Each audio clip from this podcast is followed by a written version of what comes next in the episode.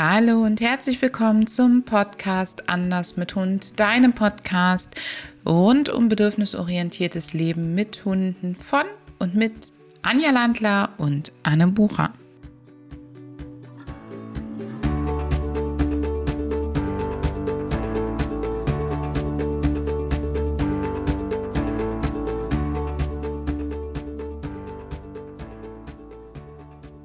Hallo, liebe Zuhörer und Teilnehmer. Heute anders mit Hund, anders mit ähm, mir heute, Sandra Voltin. Und als Gast für diesen Podcast habe ich die tolle Anne Bucher.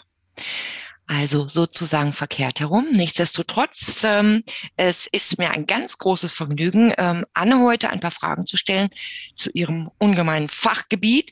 Ähm, und zwar im Bereich der verschiedenen Umgangsmethoden oder auch ähm, Dinge, die angewandt werden, ähm, von, ihnen, von denen ich denke, dass sie ähm, nicht angemessen sind, wenn wir wirklich von gewaltfreien ähm, Methoden sprechen in der Hundeerziehung.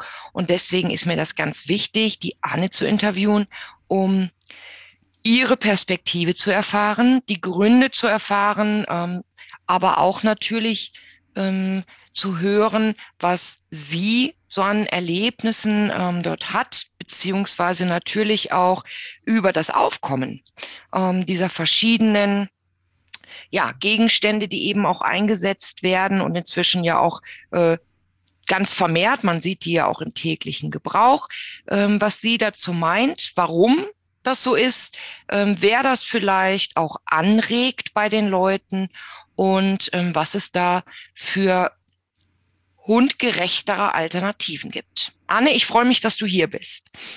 Ich freue mich auch und ich bin mal gespannt, wie gut ich das schaffe, ähm, diese, diese andere Seite sozusagen einzunehmen und ähm, meine Rolle sozusagen zu tauschen. Es braucht bei mir bestimmt viel Impulskontrolle. Vielleicht stresst es mich auch, liebe Zuhörer, weil ich habe jetzt Kontrollverlust. Ich habe sozusagen das Zepter an die liebe Sandra übergeben. Mm. Und ich lasse mich, freue mich sehr auf das Gespräch und auf die Reise und bin gespannt, wohin es geht. Wunderbar. Und das ist auch schon eigentlich äh, die perfekte Überleitung. Wenn wir von Kontrollverlust sprechen, möchte ich eigentlich beginnen und ähm, dich als erstes zum Thema Halti befragen. Was hältst du davon? Ist das für dich etwas, das hundgerecht ist, dass man in irgendeiner Situation einsetzen sollte. Ähm, was macht ein Halti mit dem Hund deiner Meinung nach? Und ähm, was soll damit überhaupt bewirkt werden? Also das sogenannte Halti gibt es ja in verschiedenen Varianten und es ist ein Kopfhalfter, wie du das vielleicht ähm, als Zuhörerin oder als Zuhörer auch in anderer Form von Pferden ähm, kennst. Das heißt, es wird dem Hund über den Fang gestülpt ähm, je nachdem, und hinten im Nacken läuft ein Gurt. Unter dem Fang ist dann ein Ring. An den Ring wird eine ähm, Leine eingehakt. Je nach Konzeption wird an dieser Leine eben teilweise leider auch geführt. Teilweise wird diese Leine eben mit anderen Strukturen verbunden. Und ganz vorweg, der ein oder andere weiß, ich habe meine Nayeli mal eine Zeit lang mit einem Halti geführt, allerdings nicht für die Leinenführung und nicht fürs Führen und ich hatte auch die Halti-Leine nie in der Hand, sondern die Halti-Leine war am Geschirr fest und es war in der Zeit, ähm, wo wir angefangen haben mit der Nayeli, die ja tatsächlich ein paar Mal heftig gebissen hat, nachdem wir Nahkontakte mit dem Maulkorb trainiert haben, wieder Nahkontakte mit anderen Hunden zu trainieren und wir wollten sozusagen eine Notfallleine, um den Fang wieder zuzuziehen, falls sie doch attackiert. Und haben das damals ähm, auf Geheißen unserer damaligen Trainerin und Betreuerin, die auch wirklich eine richtig, richtig gute ist, da möchte ich gar nichts Negatives zu sagen. Die hat gesagt, Mensch, wir machen jetzt das Halti noch drauf, tatsächlich als Übergangsvariante. Mhm. Und es war total spannend, weil mein Mann sollte das machen und wir haben jeden Abend gesessen und diskutiert und er hat gesagt, ich kann das nicht, ich bringe das nicht über mich. Und dann habe ich das über mich gebracht. Ich war einfach ein bisschen begeisterter von der Person sozusagen, auch ein bisschen angeregter davon und habe das tatsächlich gemacht. Und ich habe sie auch ein paar Mal damit geführt, aber ich habe es ganz unbewusst im Alltag immer wieder weggelassen und habe mich damit überhaupt nicht wohlgefühlt. Und dann habe ich hinterfragt, wieso, weshalb, warum nicht, obwohl wir uns eine ganz ausgefuchste Konstruktion haben einfallen lassen, dass wir wirklich niemals reißen können. Und das war tatsächlich, wurde durch die Ringe am Geschirr zur Leine geführt, mit der Leine verbunden und nur dann, wenn der Hund nach vorne sprang und den Kopf noch weit nach vorne zog, dann kam sozusagen auf das Schnürchen am Halti eine Einwirkung. Und trotzdem hat sich das für mich nicht gut angefühlt. Und dann habe ich angefangen, das zu hinterfragen und wir haben tatsächlich hier zu Hause auch so ein paar Experimente gemacht. Was passiert denn mit unserem Oscar, mit unserem Kuschelsteifhund, den wir total oft verwenden für Demo-Modelle, wenn wir an diesem Halti ziehen und der Körper bleibt mit allen vier Beinen am Boden? Und de facto zieht es Halti eben den Fang zu, ja, aber es drückt dabei auf ganz empfindliche Strukturen am Nasenrücken und auch unten am Fang, am Kiefer. Jeder von euch weiß, wenn er mal so auf seine Kieferknochen ähm, oder auf die Mundpartie drückt, wie viel Sensorik da eigentlich vorhanden ist. Und es ist ja nicht das Einzige, sondern tatsächlich reißt es ja im nächsten Zug, wenn der Hund dann tatsächlich sich dagegen bewegt, den Kopf zur Seite rum. Und das kann natürlich auf den Nacken, die Halswirbelsäule massive Auswirkungen haben. Das ist der Auffahrunfall sozusagen, den der Hund damit hat, wenn er da tatsächlich reinrasselt. Aber dieser Auffahrunfall und das Wissen, Hunde sind ja gute Kontextlerner, dass einem das passiert, wenn man diesen Gurt da vorne in der Schnute hat, führt natürlich dazu, dass die Hunde auch einen ganz anderen Gang laufen. Und es ist tatsächlich dann so ein bisschen Schonhaltung, Kopf so ein bisschen zur Seite. Stell dir vor, du hast einen verspannten Nacken. Du willst auf keinen Fall, dass sich da irgendwas bewegt, sozusagen, dass da nochmal ein Schnuck reinkommt dann läufst du ganz anders. Und das Halti ist tatsächlich eine mechanische Einwirkung, die darauf basiert, dass in dem Moment, wo der Hund etwas Unerwünschtes macht, Kräfte, die für den Hund unangenehm sind, auf den Hund einwirken und die hören wieder auf, wenn der Hund etwas Angenehmes macht, also was Richtiges macht, beziehungsweise wenn der Mensch das überhaupt richtig handeln kann. Das kommt ja dann immer, egal bei welchem Hilfsmittel, on top dass wir, dass das Handling eben gar nicht so einfach ist und dass man tatsächlich nicht davor gewappnet ist, damit auch Fehler zu machen. Und so wirkt das Halti im Prinzip in dem Moment, wo der Hund was macht, als Strafe, inklusive einer körperlichen Beeinträchtigung. Und Strafe ist für mich definiert als das Hinzufügen von aversiven Reizen, von unangenehmen Reizen, die als Sinn und Zweck haben, den Hund tatsächlich in dieser Bewegung zu hemmen und tatsächlich an der Stelle funktioniert Hemmung nur über unangenehme Emotionen und damit ist es für mich nicht gewaltfrei. Und der Druck hört auf in dem Moment, wo der Hund wieder das Richtige tut. Ähm, und dieses das Richtige ist, wird dann verstärkt über negative Verstärkung, also über Erleichterung. Der negative Verstärkung ist immer dann vorhanden, wenn man Angst aus dem Weg geht, also wenn man Gefahren vermeidet sozusagen. Und damit ist das Halti für mich tatsächlich ein Werkzeug, was in einem, in einem tatsächlich bedürfnisorientierten, gewaltfreien Hundetraining keinen Platz für findet. Es mag bei einem von 5000 Fällen ähm, richtig sein, ein Halti mal temporär als Hilfsmittel zu verwenden. Das mag sein, aber die viele, viele Argumente, die da angeführt werden, sind für mich absoluter Nonsens. Und gerade wenn wir bei Entschuldigung, aber so Alltagsbaustellen wie zum Beispiel der Leinenführigkeit sind, ist ein Halti für mich Einwirkung von Gewalt. Weil so wie ich das beobachte bei den Hunden ähm, als Nicht-Hundetrainer, also da wird ja die Leine unten an dem Ring festgemacht, unterm Kopf, ne? Mhm. Da wird das eingehakt, mhm. damit der Hund nicht mehr zieht. Das ist, ist das der Hauptgrund wirklich oder gibt es andere Gründe noch? Es ist tatsächlich dafür da, dass Leute, die den Hund mit Kraft nicht halten können, den Kopf zur Seite, also dass der Kopf zur Seite gezogen wird, wenn der, wenn der Hund nicht gehalten werden kann. Und dadurch, wenn der Kopf sich zur Seite dreht, macht ja keiner mehr Tempo nach vorne. Und wenn ich die Hunde aber dann beobachte, sehe ich ganz oft, äh, widersprich mir, wenn, wenn das nicht so ist, dass die zum Beispiel gar nicht mehr schnüffeln. Natürlich nicht. Also es wird ja der Hund, also es gibt natürlich auch noch Hunde, die mit dem Halti schnüffeln. Ähm, es gibt ja auch Hunde, ähm, die ähm, mit dem Halti immer noch ziehen. Ähm, aber tatsächlich ist es an der Stelle so, dass viel, viel, viel Erkundungsverhalten weniger wird, weil der Hund versucht ja, wenn er dieses Ding am Kopf hat, versucht er allen Schmerzen aus dem Weg zu gehen. Und er lernt halt sehr schnell, dass er diesen unangenehmen Druckempfinden aus dem Weg gehen kann, indem er in einer bestimmten Haltung geht. So. Und dann wird diese Haltung eingenommen. Und ich finde den Vergleich mit Nackenschmerzen, du hast dich verhalten und versuchst die jetzt zu vermeiden, sehr gut, weil man geht nur noch in der Haltung, die tatsächlich gut ist. Und dadurch wird natürlich immer mehr die, der Radius eingeschränkt. Der nächste Aspekt ist aber, wenn du einen Halti am Hund hast und du hast die Leine da unten am Kinn ja im Prinzip eingehangen. Dann baumelt die ja darunter. Was passiert, wenn der Hund jetzt den Kopf absenkt und dann einen Ausfallschritt mit der Pfote nach vorne macht, um gut schnüffeln zu können? Je nach Hundetyp haben unsere Hunde ja gar nicht so lange Hälse, wie sie Beine haben. Das heißt, sie müssen einen Ausfallschritt machen oder sich in den Ellenbogen abknicken, um gut am Boden schnüffeln zu können. Dann ist die Gefahr, dass die in die Halti-Leine reintreten, sehr groß. Also nimmt der Mensch die Haltileine in der Sekunde, ganz unbewusst, wo der Hundekopf nach unten geht, ein bisschen an, damit der Hund nicht reintritt. Eigentlich nett gedacht. Aber für den Hund ja die Vorwarnung, gleich kommt der Zug. Also wir versuchen dem Ganzen, wir haben gelernt, wenn der Zug kommt, wird unangenehm. Wir versuchen dem Ganzen aus dem Weg zu gehen. Wir gehen ran. Und wenn Hunde ein bisschen resoluter sind, was das Halti dran äh, angeht, dann hast du tatsächlich auch Hunde, die mit dem Halti, mit schräger Kopfhaltung um die Leute drumherum galoppieren. Aber auch das ist ja sehr ungesund.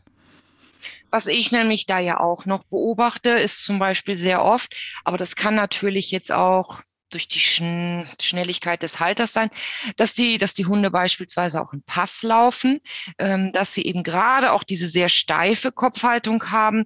Und wenn ich mal eben hier wissenschaftlich eingrätschen kann, äh, möchte ich ja schon auch darauf hinweisen, wie wichtig für jeden Hund ähm, Erkundung ist und hier jetzt eben auch gerade die olfaktorische Erkundung, also Gerüche erkunden.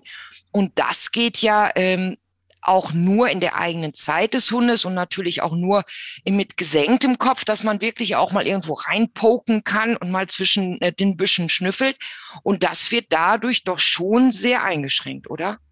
Es wird total eingeschränkt. Das gilt aber natürlich nicht nur fürs Halti, sondern grundsätzlich, wenn Menschen zum Beispiel stur weiterlaufen, wenn der Hund sich zurückfallen lässt und schnüffelt und der ist an der Leine und die Leine wird am Geschirr oder an der, am Halsband straff, dann gilt das auch. Beim Halti kommt halt diese Einwirkung viel früher und der Grund, weshalb man ja über Kopfhalfter arbeitet, egal bei welchem Tier, ist, dass dieser Nasenfangbereich ultra, ultra sensibel ist, ja, der ist extrem feinfühlig. Da sind die Fibrissen, die tatsächlich ja viel an Sensorik weitergeben. Da ist der Geruchssinn, da sind die filigranen Strukturen einfach von, von Kiefer, Zahnwurzeln, Nasenrücken. Das ist alles extrem filigran und das macht es für Menschen leichter, wenn man in diesem Bereich über Kraft eingreift, dann braucht man eben viel, viel weniger Kraft.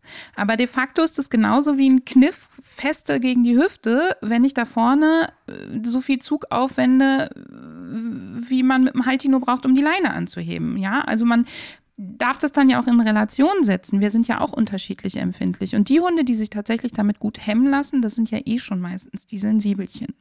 Über die mit den Atemwegsproblemen, die dann auch noch was um die Nase kriegen, brauchen wir gar nicht erst sprechen.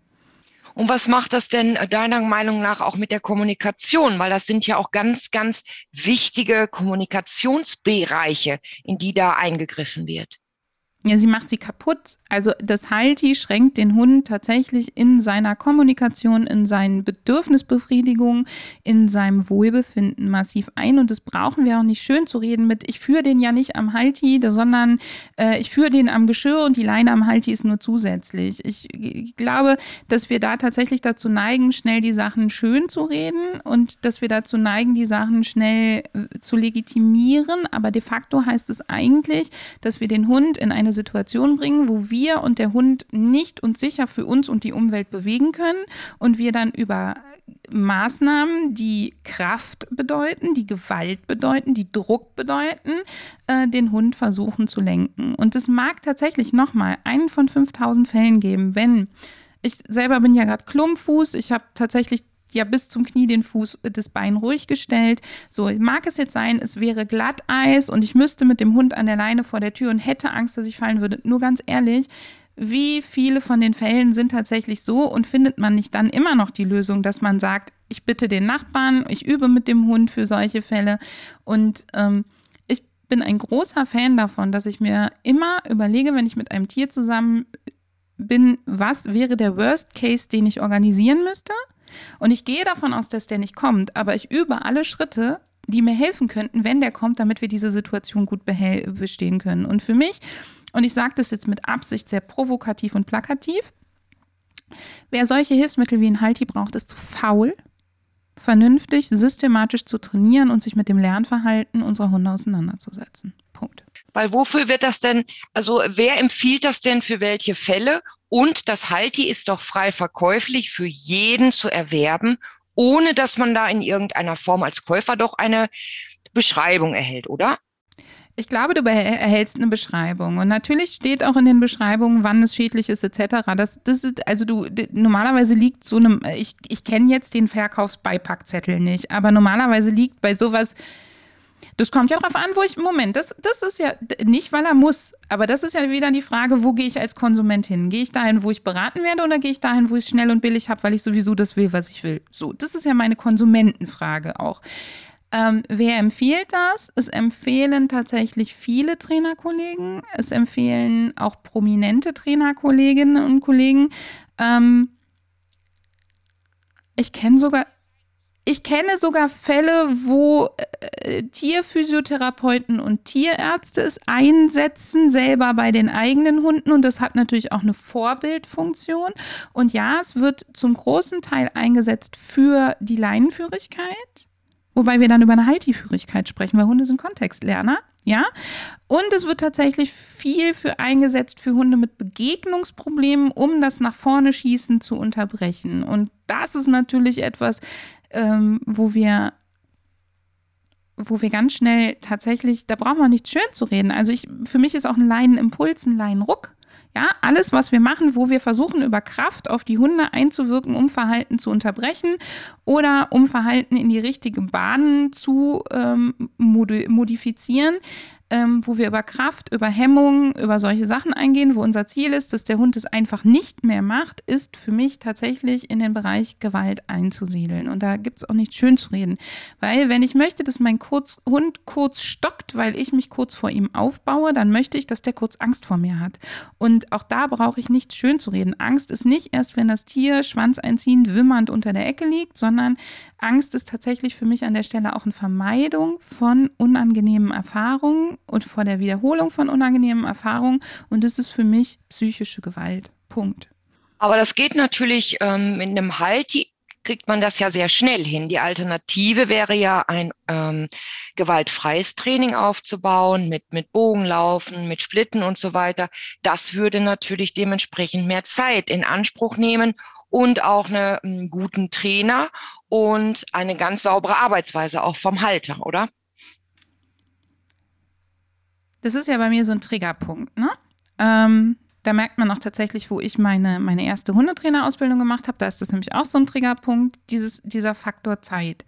Wenn wir mit den Hunden tatsächlich darüber arbeiten, dass wir Situationen aufsuchen, denen sie nicht gewachsen sind und wir strafen, egal ob das jetzt über ein Hilfsmittel ist, wie das Halti oder die Schellen oder eine Wasserflasche oder sonst irgendwelchen anderen Driss, ähm, dann lernen die Hunde ja nur, was sie nicht zu tun haben. Und sie lernen dieser Gefahr aus dem Weg zu gehen. Dieses Verhalten wird dann also muss ersetzt werden. Vorausgesetzt erstmal die Strafe funktioniert, der Hund kann es richtig verknüpfen, aber gehen wir mal davon aus, das Verhalten muss ersetzt werden.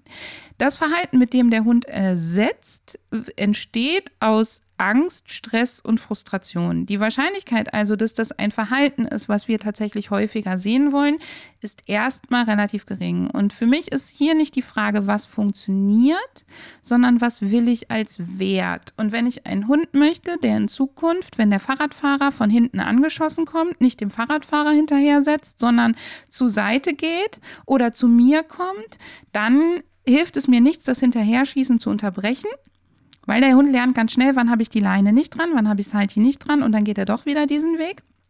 Und vor allen Dingen ändert sich für den Hund ja nichts. Ich möchte ja nicht nur, dass der Hund das Verhalten nicht zeigt, sondern dass es ihm dabei gut geht. Und wir können über Strafe, über diese Hilfsmittel, können wir unerwünschtes Verhalten unterbrechen. Wir können es strafen, aber wir können nicht über Strafe neues Verhalten aufbauen. Und das heißt, wenn ich tatsächlich als Ziel habe, dass mein Hund in Zukunft Fahrradfahrern, Autos, was auch immer, mit einer eigenen Strategie, die sich für meinen Hund gut anfühlt und für die Umwelt unbedrohlich ist, begegnet, dann ist es meiner Meinung nach nicht schneller.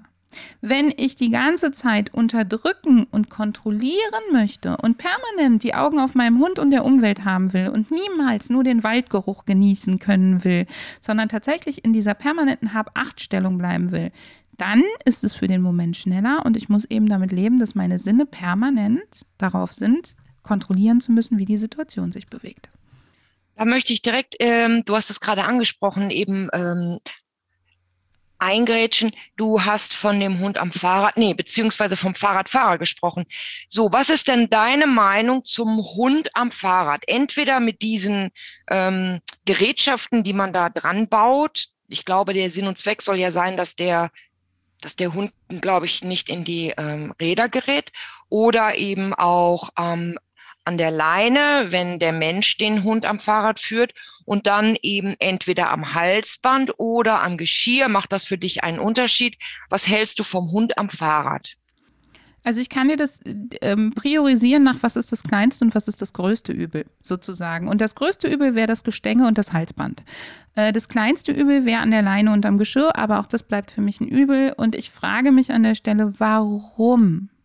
Also, unsere Hunde brauchen physiologisch tatsächlich gute Bewegung, aber Du hast es vorhin übrigens zum Halti ja schon erwähnt, das mit dem Pass gehen, das ist für mich gar nicht mal unbedingt Halti-Sache, sondern Tempo von Mensch und Hund. Schrittlänge und Tempo passen nicht durch, zueinander. Und wenn wir Hunde freilaufen sehen, dann sehen wir, die laufen nicht geradeaus, in den seltensten Fällen. Es sei denn, sie haben ganz klares Ziel, worauf sie zulaufen. Die laufen zickzack, die bleiben stehen und schnüffeln, dann geben sie wieder Vollgas. Oder sie ziehen wie so ein Setter ihre Runden in einem stetigen Tempo, aber auch der läuft selten geradeaus. Fahrradfahren ist für mich äh, Übrigens ist es in Österreich verboten, soweit ich weiß, und das ist auch gut so, denn Fahrradfahren ist für mich tatsächlich ähm, ich, mir fällt der Begriff nicht ein, aber es ist Hohn an die Sinne der, unserer Hunde. Also wir verspotten damit die Sinne, wir machen sie, sie zu Maschinen, wenn wir sie einfach nur an die Fahrräder hängen zum Auslasten, weil das macht überhaupt keinen Sinn und es ist für mich tatsächlich aus Sicherheits- und physiologischen Gründen genauso bescheiden äh, wie aus psychologischen Gründen. Fahrradfahren mit Hund macht für mich keinen Sinn und ist tatsächlich auch etwas, wo ich mich weigere, das mit Leuten ähm, zu trainieren, wenn es für den täglichen Einsatz ist. Und ich weigere mich tatsächlich, das aufzubauen, dass der Hund an der Leine neben dem Fahrrad oder auch neben dem Pferd läuft, liebe Leute. Das hat einfach, entweder führe ich ein Pferd oder ich führe einen Hund. Und ähm, wenn ein Hund am Fahrrad mitläuft, dann bitte im Freilauf. Und wenn der Hund im, Fre im Freilauf im Fahrrad mitläuft, dann passe ich bitte an, dass mein Hund auch genügend Zeit hat zum Schnüffeln, dann wieder aufholen kann. Ich also auf ihn warte zwischendurch. Dann passe ich meine Strecken an, sodass er auch weiß, wo kann er jetzt hier in Ruhe sich lösen, wo machen wir eine Pause und wo gibt es dann vielleicht auch wieder eine Gas, also eine Wir geben Gasstrecke. Das mache ich übrigens auch so, wenn es ums Thema Joggen geht. Ja, entweder ist der Hund im Freilauf und wenn er an der Leine mitjoggen muss, dann baut man eine ganz ritualisierte Runde auf, dass der weiß, da kann ich mich lösen, da habe ich genügend Zeit, während mein Mensch rumhampelt, sich dehnt oder sonst was tut, ähm, zu erkunden. Und dann wird wieder gemeinsam eine Strecke gelaufen, aber das wird bitte trainiert, das wird sauber aufgebaut. Und tatsächlich ist für mich jegliches Führen eines Hundes von einem Fahrzeug oder ähm, sonstigem Gefährt oder auch Pferd, nicht nur Gefährt, sondern Pferd aus, eigentlich, nee, nicht nur eigentlich, es ist für mich ein No-Go. Also es kommt nämlich ja auch für dich wirklich darauf an, dass der Hund sein eigenes Tempo bestimmen kann. Er kann bestimmen, wann er anhalten möchte oder auch muss im übertragenen Sinne. Ähm, sicher auch ein Stop and Go. Der eine Hund, der hat ja einen eher ähm, gleichmäßigen Gang, aber auch das ist ja individuell vollkommen unterschiedlich, so dass es dann schon auch ein Miteinander ist. Der Mensch kann ja in seinem Joggingtempo laufen, der Hund läuft frei in seinem Tempo, wo er dann ja auch aufholen kann, wenn er möchte oder mal ein bisschen vorlaufen, aber nichtsdestotrotz immer erkunden, die Möglichkeit hat, geruchlich Dinge wahrzunehmen, ähm, die Möglichkeit hat, frei zu schauen, um Dinge wahrzunehmen, ähm, verschiedene Untergründe auch ruhig mal auszuprobieren. Also er darf auch mal vom Weg ablaufen. Natürlich nicht weit hinein in den Wald, aber dass er einfach auch mal äh, ein bisschen eine eigene Strecke dort machen darf. Und natürlich soll es ein Miteinander sein, aber dass er dann auch selbst ohne Leine natürlich nicht im Fuß läuft. Ne? Darum geht es ja auch nicht. Ähm, und beim Radfahren, äh, ich glaube, die Begründung, die ja dahinter steht bei vielen Menschen, ist doch wohl, dass sie sagen, der Hund soll dadurch ermüdet werden. Was hältst du denn davon? Der wird ja vielleicht auch müde. Der wird ja vielleicht auch müde. Der wird auch erschöpft, aber der wird nicht geistig ausgelastet und nicht erschöpft, erschöpft, äh, nicht, nicht entspannt, sondern er wird erschöpft. Und das macht für mich einfach keinen Sinn.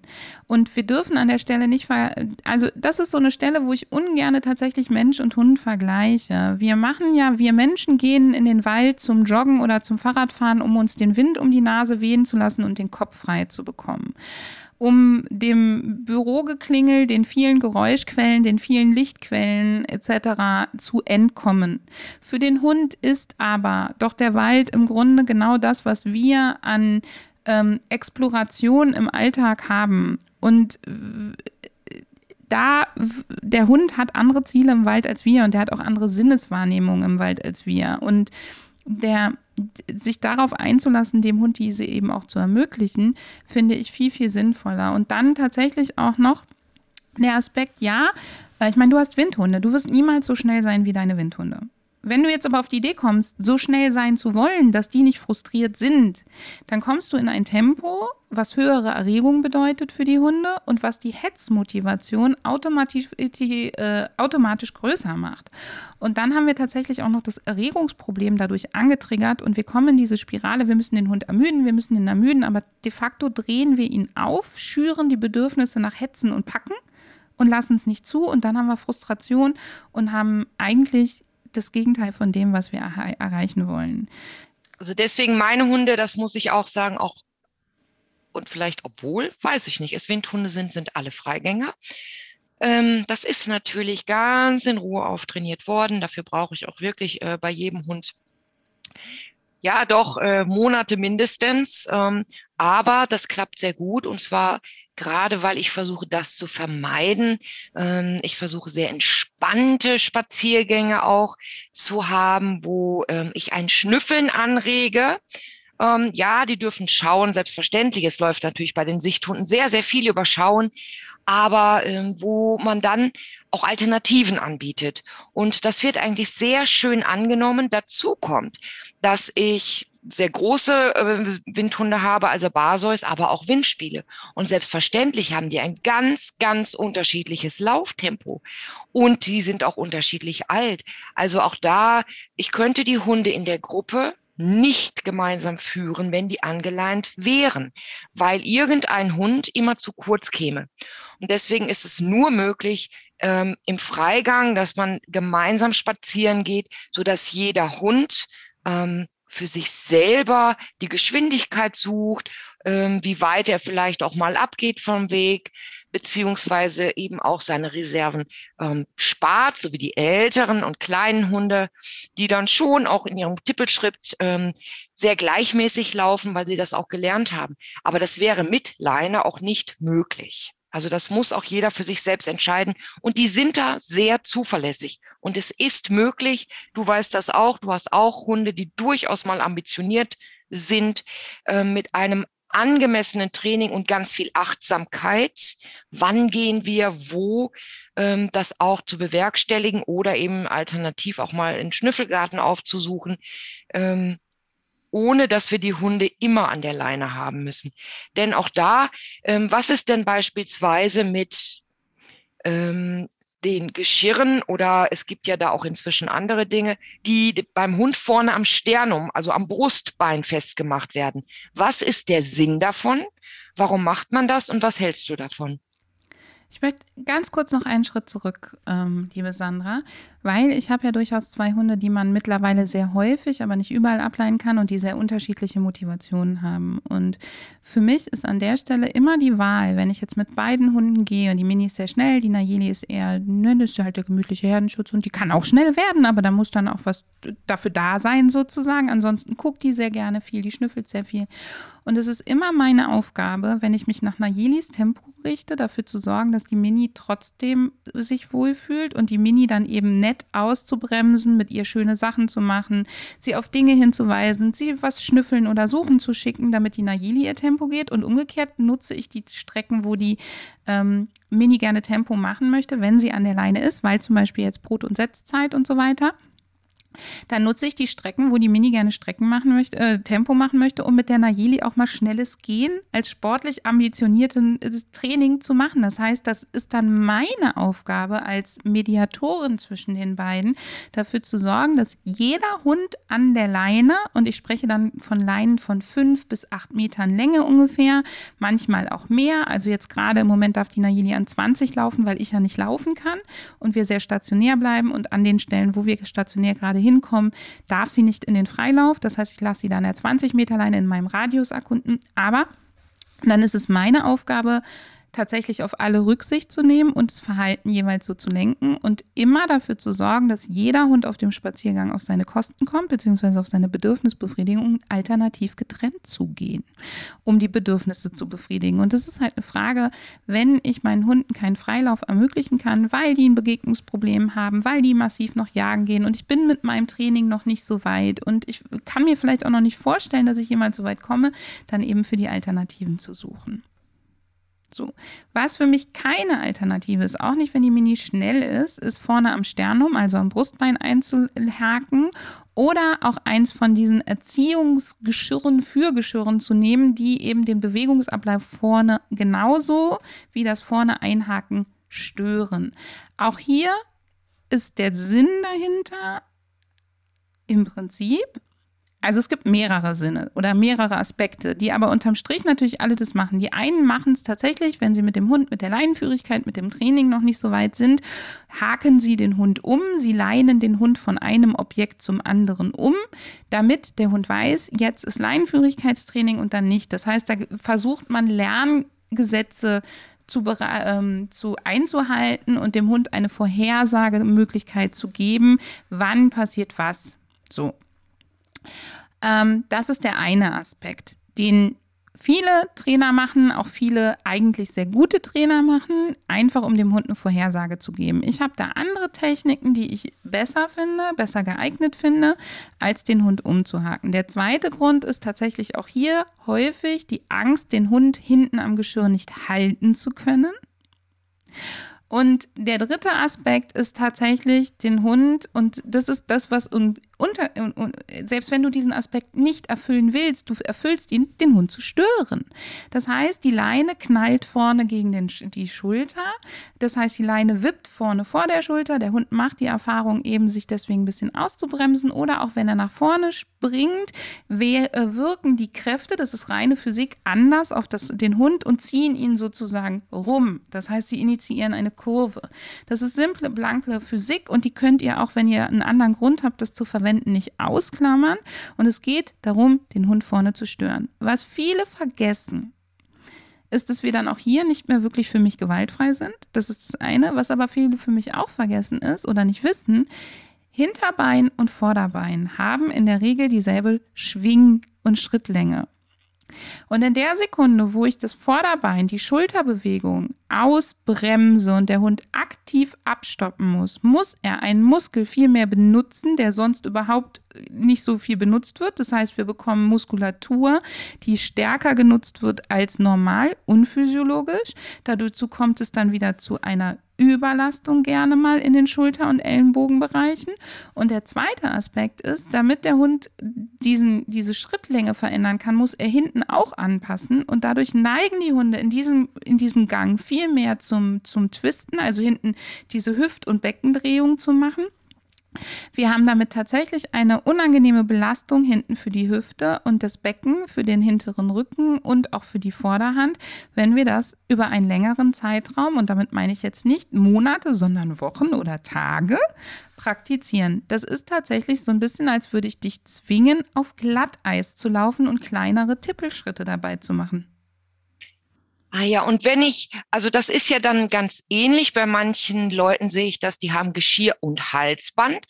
Und wenn ich die aber draußen sehe, dann ist der Hund immer am Halsband festgemacht und nicht am Geschirr. Und das, ähm, das ist dann auch sozusagen ähm, für den Hund der Hinweis am Halsband, äh, muss ich jetzt leinenführig sein. Es, das kann ein Grund sein. Es kann auch sein, dass die Leute teilweise mit einer kurzen Leine und mit einer Schleppleine arbeiten und zumindest schon gelernt haben, dass man eine Schleppleine nicht ans Halsband einla äh, an, an, anleint. Ähm, das ist für mich übrigens das Oberdrama und ich habe vor ein paar Wochen tatsächlich auch ein Video auf Social Media gesehen, was auch noch von einem Tierheim gepostet wurde, wo ein Hund mit einem ähm, Zugstopp Halsband, wo ich nicht den Stopp sehen konnte, das auch noch Kettenglieder hatte. Ich will ja nichts unterstellen. Und dann eine 5 oder 8 Meter Leine da drin. Und dann auch noch eine Biotane Leine. Ich habe überhaupt nichts gegen Biotane Leinen. Ich verwende die auch. Wir müssen uns nur an der Stelle bewusst sein, dass Biotane anders als Leder oder Stoff nicht einen Millimeter nachgibt, wenn da kein Ruckdämpfer zwischen ist. Das heißt, hier wirken alle Kräfte unvermindert sofort auf die Strukturen des Hundes. Und wenn das dann noch am Halsband ist, ist das eine richtig schlimme Katastrophe, ist für mich auch tatsächlich tierschutzrelevant. Ähm, aber ähm, das kann häufig auch sein, dass die Leute den Hund am kurzen Halsband, an der kurzen Leine am Halsband führen, weil sie grundsätzlich das Halsband gar nicht so schlecht finden, aber mit halt eingesehen haben, dass die Schleppleine besser hinten am Geschirr ist.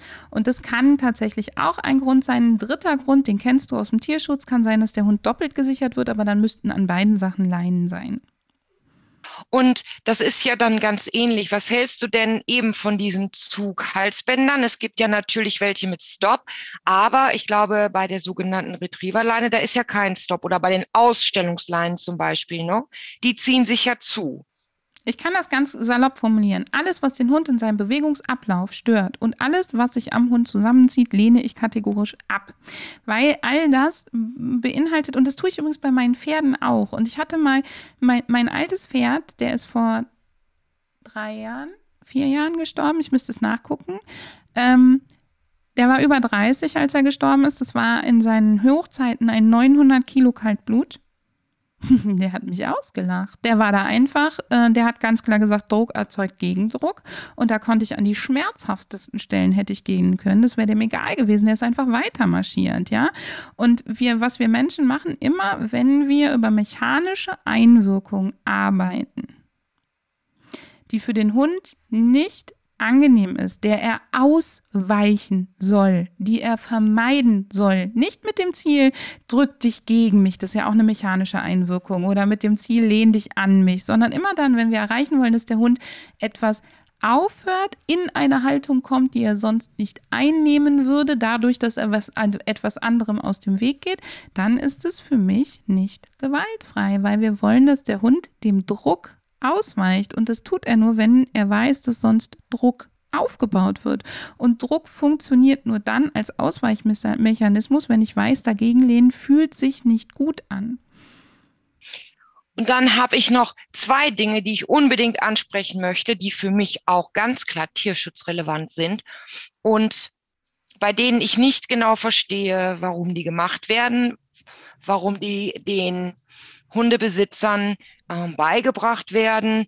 Ähm, also ich kann mir schon vorstellen, wofür die sind, aber ähm, ich, ich sehe nicht genau auch, wo die herkommen. Einmal.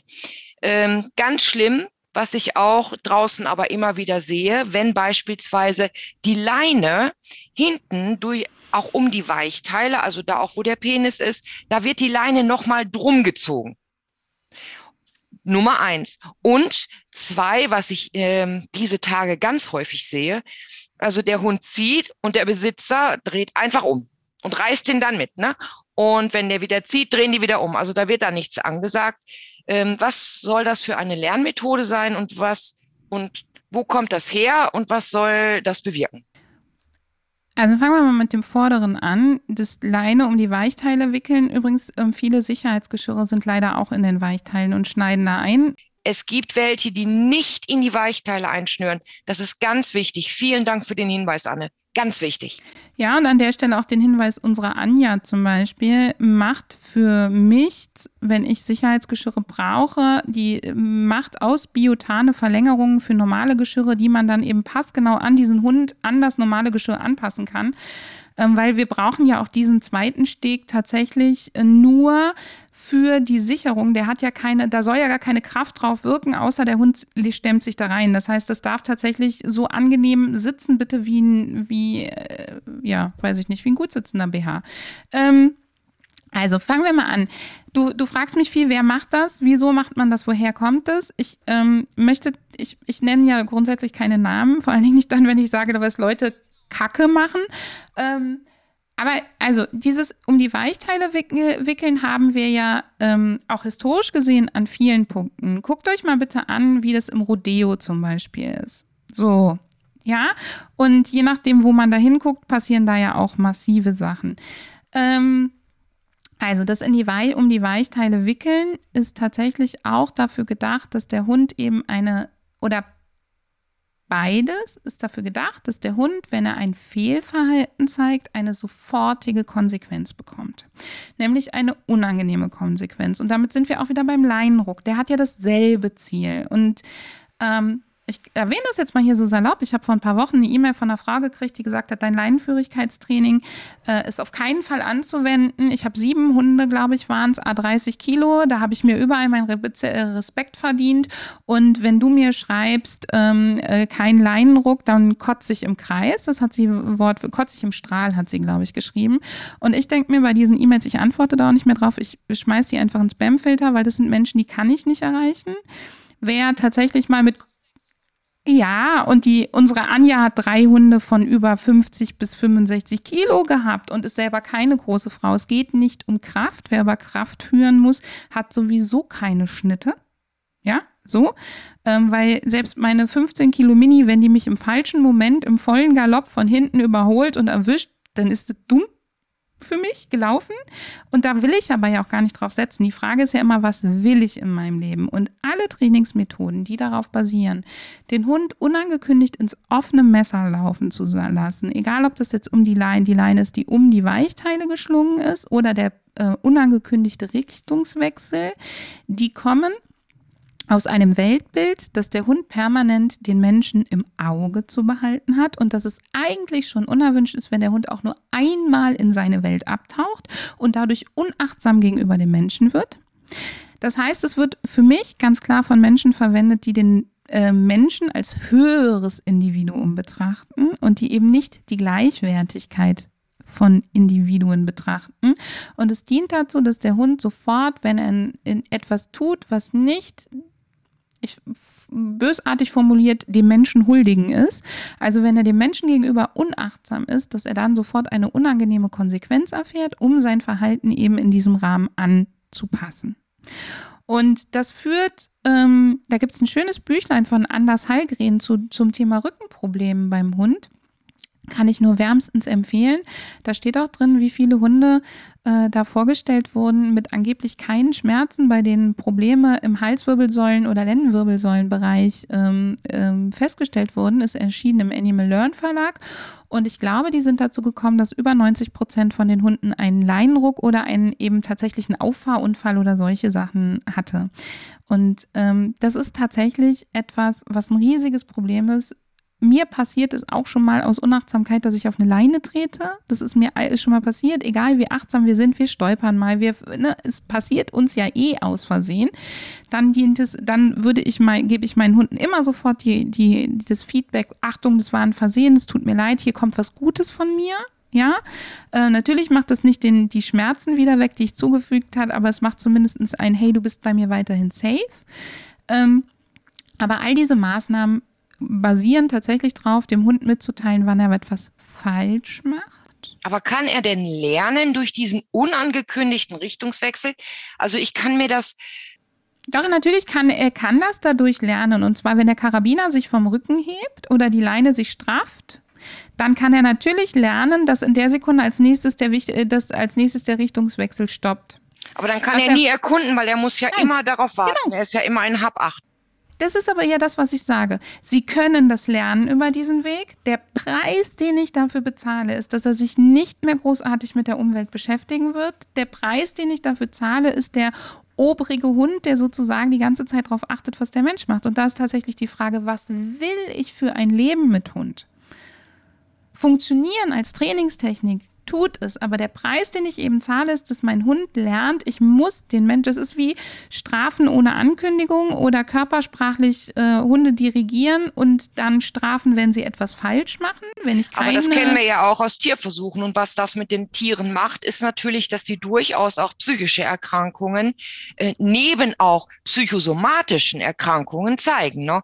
Also das darf man, glaube ich, auch als Hundehalter nicht vergessen. Das kann ja auch dadurch dazu führen, zu Depressionen oder erlernte Hilflosigkeit, zu Magen-Darm-Problemen. Ähm, ich glaube, diese, diese Verbindung versteht vielleicht auch nicht jeder, oder? Was ist deine Erfahrung? Auch da ist es für mich tatsächlich eine Frage des Weltbildes des Hundehalters, ob man es versteht oder nicht und ob man es verstehen möchte oder nicht verstehen möchte. Ja, das ist ja wie bei, bei Kindererziehung, wenn wir uns unser Schulsystem angucken, was möchte ich tatsächlich, was als Ziel am Ende rauskommt und wie hörig bin ich an der Stelle auch oder wie sehr glaube ich tatsächlich an die Dinge und wie sehr bin ich in der Lage, mich zu hinterfragen. Ähm, du hast es gerade gesagt aus wissenschaftlicher Perspektive. Ich kann es dir nur aus meiner Erfahrung sagen. Die Hunde werden viel weniger Kunden. Leider ist es dann aber so, dass sie als souverän gelten, weil sie an allem vorbeigehen, ohne etwas zu tun, ohne Reaktionen zu zeigen.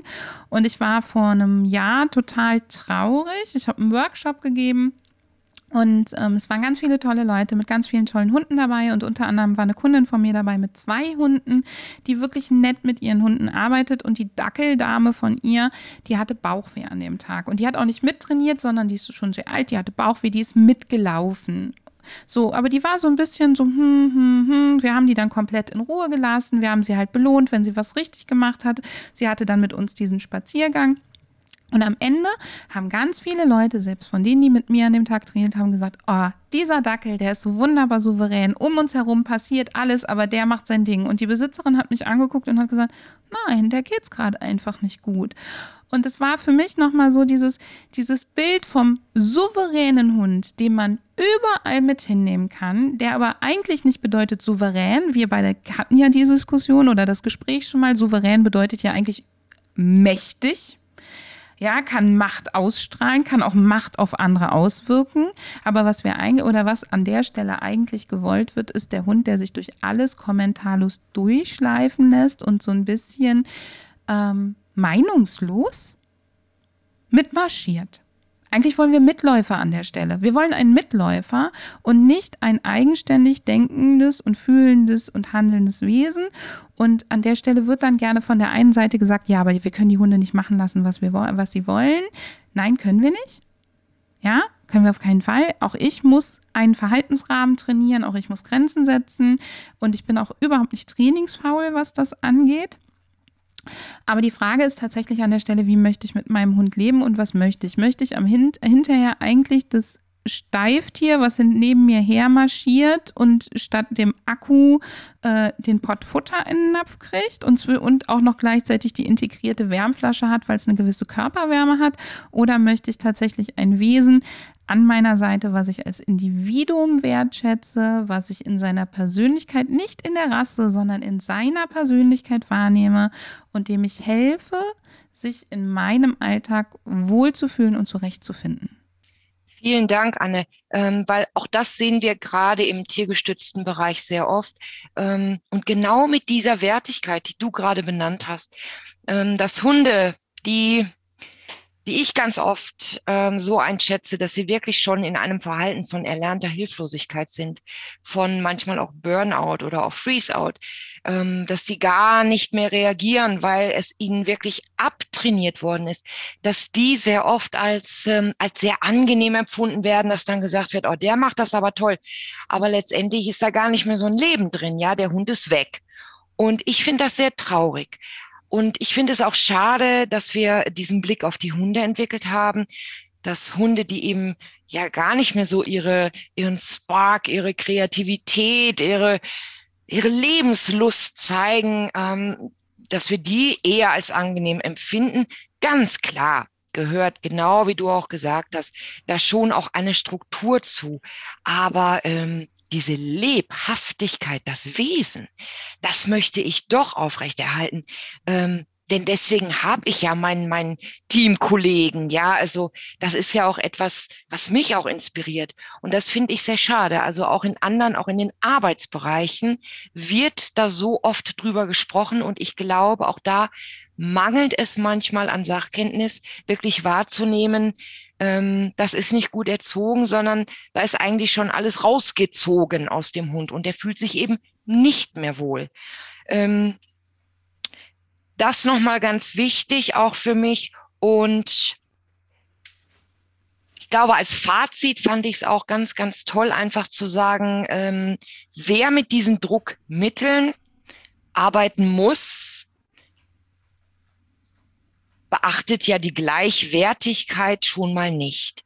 Ähm, was sagst du denn dazu, wenn die Halter dann sagen, ja, aber ich habe so gelernt und ähm, uns ist das immer so beigebracht worden. Also worauf sollte man denn auch als Hundehalter achten, um es besser zu machen, beziehungsweise vielleicht auch erst gar nicht in diese ähm, schlechten Erziehungsmethoden zu laufen, wo so etwas eben gelehrt wird?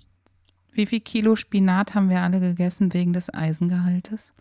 Ähm, also das, das Hundeschulsystem ist ja tatsächlich mm, mit sehr viel militärisch, also genau wie Reitsport und auch wie unser normales Schulsystem ist ja tatsächlich alles entstanden mit einem sehr klaren Ziel, nämlich am Ende den äh, Befehlsempfänger zu haben. Und ich kann dir als Zuhörerin, als Zuhörer immer nur den Rat geben, dir zu überlegen, was möchtest du am Ende? Möchtest du einen Befehlsempfänger? Erwartest du von dem Tier, dass es alles für dich tut aus bedingungsloser Liebe, ohne dass du es eben tatsächlich auch empathisch begleitest und tatsächlich seine Bedürfnisse erachtest? Dann wirst du mit diesen Trainingsmethoden glücklich. Ansonsten rate ich tatsächlich jedem, sich erstens mal mit Hundeverhalten zu beschäftigen, Körpersprache lesen zu lernen, auch, ähm, auch wenn es weh tut. Auch wenn es weh tut, ein, sich einzugestehen. Wir hatten das letzte Woche noch im Team oder vorletzte, hat mir eine Mitarbeitende von uns ein Video geschickt und hat gesagt, naja, jetzt hier spielen meine beiden Hunde, ist das Spaß oder Ernst? Und dann habe ich ihr zurückgeschrieben, du weißt jetzt, was meine Meinung ist. Erwachsene Hunde spielen nicht um des Spielens Willens. Das hat also immer einen ernsthaften Faktor, aber es kann auch Spaß machen machen. Der Ernst kann Spaß machen. Und da ist es ja auch wieder so, dieses, wie sehr bin ich bereit, mich zu öffnen und auch tatsächlich nicht nur zu sagen, naja, mir hat der, ähm, mir hat der Rohrstock oder der Fingerklopfer auch nicht geschadet, ich bin ja trotzdem was Gutes geworden, sondern tatsächlich sich zu überlegen, wo wäre denn vielleicht ähm, das eine oder andere Leben hingegangen? Also was hätte man noch erreichen können, wenn das nicht der Fall ist? Und sich tatsächlich immer zu hinterfragen, was ist am Ende das Ziel? Was lernt mein Hund? Lernt er dadurch eine eigene Strategie zu haben? Lernt er dadurch, sich so zu verhalten, wie ich mir das möchte? Oder gehe ich hier immer noch ähm, den Weg, dass der Hund eigentlich lernt, was er nicht darf, was er nicht soll? Und wir wissen seit vielen Jahren, dass Hunde nicht den Irrtum brauchen, um am Erfolg zu lernen. So, das ist ein ganz alter Schuh, ja. Und ich habe ähm, vor ein paar Tagen noch Filme von einer Kundin befeedbackt, wo, wo Begegnungstraining stattfand oder Nahkontakttraining bei einem Hund, der schon mehrfach gebissen hat. Und sie sagt, ja, das war ja gar kein Training, das war mehr oder weniger Zufall. Dann sage ich, ja, aber war, dein Hund lernt trotzdem. Unsere Hunde lernen immer. Und dann ist der Hund, der ist mal stehen geblieben, mal hat er am Wegesrand geschnüffelt, dann hat er sich zurückfallen lassen, als der andere Hund in seine Nähe kam. Dann ist er vorgelaufen, als der andere Hund in seine Nähe kam. All diese Sachen wurden ausgebremst, übergangen. So, und dann ist der andere Hund ihm zu nahe gekommen und er hat abgeschnappt und er ist draufgesprungen. Er hatte einen Maulkorb an, es ist nichts passiert, die haben sich nur ein bisschen gerammt. Aber was hat dieser Hund gelernt? Der hat gelernt, wenn ich kommuniziere und sage, mir ist es zu nah, ich ziehe mich raus, mich möchte es jetzt nicht, das wird alles ignoriert. Aber in der Sekunde, wo ich nach vorne gehe, da wird es gehört. Und wann immer man diese Trainingstechniken ähm, nimmt, wo man den Hund erst einmal eigentlich schreien lässt, was er tatsächlich will, bringt man dem Hund bei, feine Kommunikation hilft dir im Leben nicht. Und wenn du Trainings aufsuchst, bei denen dein Hund immer erst schreien muss, und mit Schreien mache ich, meine ich bellen, nach vorne gehen, an der Leine zerren, etc., um klarzumachen, dass er was will oder was nicht will und da nicht auf die Feinheiten der Körpersprache geachtet wird, dann nimm deine Beine in die Hand und lauf. Es sei denn, du möchtest keinen Hund, sondern du möchtest ein ferngesteuertes Auto. Das war ein sehr, sehr schönes Schlusswort. Anne, das war ganz toll, dass du mit so viel Zeit und Geduld mir das auch nochmal erläutert hast aus deiner Perspektive, Dinge erklärt habt. Denn ich denke, wenn ich die Fragen hatte, dann ähm, hat bestimmt der ein oder andere von euch die auch schon gehabt. Und ich hoffe, ihr konntet genauso viel mitnehmen wie ich und freue mich schon ähm, auf unser nächstes Gespräch oder auch das nächste Gespräch bei Anders mit Hund. Vielen, vielen Dank. Vielen Dank, liebe Sandra. Und jetzt mache ich doch noch mal was, was ich eigentlich nicht tun wollte. Ich möchte euch auf zwei Podcast-Episoden hinweisen. Nein, eigentlich drei äh, vier, drei, vier, mit äh, teilweise mit der Sandra. Es gibt eine zu Sandras Laufverhaltensstudie auch hier beim Anders mit Hund Podcast, falls euch das Thema Freilauf und was machen Hunde im Freilauf interessieren, weil wir darüber ja jetzt gerade auch so ein bisschen gesprochen haben. Wenn wen das Thema Hund und Wald interessiert, es gibt eine ganz tolle Podcast-Folge mit der Ines Scheuer-Dinger und mir auch hier zum Thema Achtsamkeit im Wald, eine ganz frische wo ihr auch nochmal viel darüber erfahrt, was ist eben, wenn der Hund nicht so viel im Freilauf kann. Also für all diejenigen kein schlechtes Gewissen, auch da kann man eine Menge zu machen. Und es gibt ein Interview von mir mit der Mein Herz bellt zum Thema Strafe im Hundetraining, wo wir eben auch nochmal auf diesen Verhaltensrahmen eingehen. Also, wenn euch diese Themen interessieren und ihr seid hier frisch, dann hört da gerne weiter. Ähm, das ist sozusagen ergänzend, teilweise wird es sich auch überholen, aber äh, wiederholen, aber da hättet ihr noch mal was und natürlich zum Thema tiergestützte Intervention. Hört mal auf die anderen Podcast-Episoden mit der Sandra. Vielen Dank, liebe Sandra, und bis bald. Danke. Tschüss.